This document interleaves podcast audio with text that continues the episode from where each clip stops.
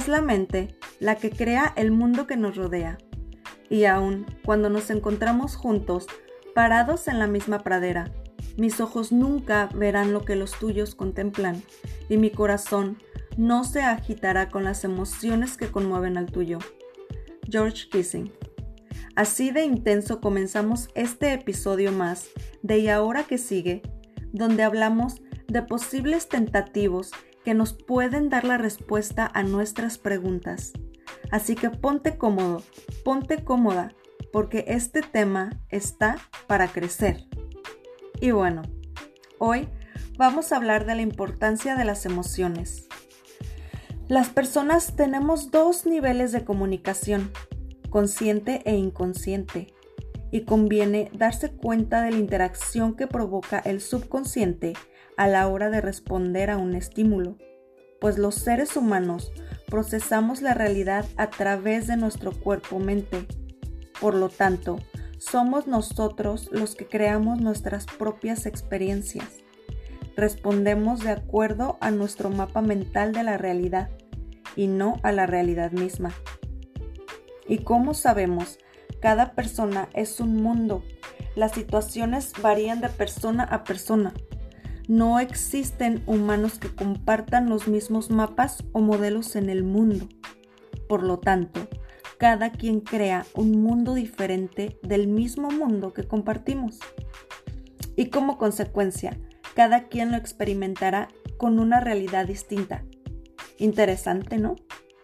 Este tema de verdad es apasionante porque la mayoría de personas empiezan a generar etiquetas como seré feliz cuando tenga una casa con piscina, por ejemplo, ¿no? Y si la casa con piscina la tienes hasta tus 50 años, Literal, habrás desperdiciado toda una vida que te dio salud, sustento para ti y para tu familia, que te regaló atardeceres cada día, que te concedió vacaciones una, dos, cuatro veces al año. Todas esas experiencias se llaman vida.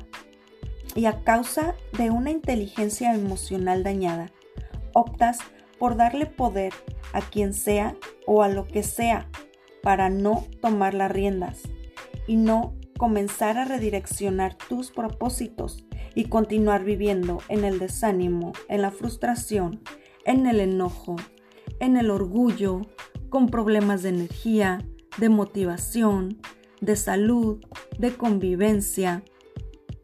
Así que te invito a que hagas una retrospección y analices cómo vives tus días, qué es lo que comes, qué es lo que hablas, a qué hora te levantas, cómo te expresas de ti mismo, te sientes feliz con lo que haces y así le sigues. Estas preguntas de hecho te las debes de hacer periódicamente porque es así como vas creando conciencia de que no y que sí quieres en tu vida. Recuerda que no tienes por qué lidiar con heridas emocionales toda tu vida. Identifícalas y cúralas. Te invito a que me sigas en Instagram y Facebook, donde constantemente subo contenido para impulsar tu crecimiento personal. También búscame en YouTube, donde subo videos acerca de cómo el coaching integral te ayuda precisamente a ser una persona más consciente de tu entorno, mediante una metodología que considera ayudarte a interiorizar nuevas perspectivas sobre cómo estás viviendo tu realidad y sobre cómo moverse hacia adelante de una nueva forma, más eficaz y más saludable. Me encuentras en todas estas plataformas como Jacqueline García, Master Coach Integral.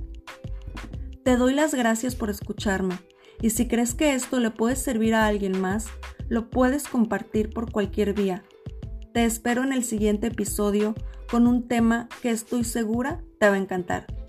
Chao.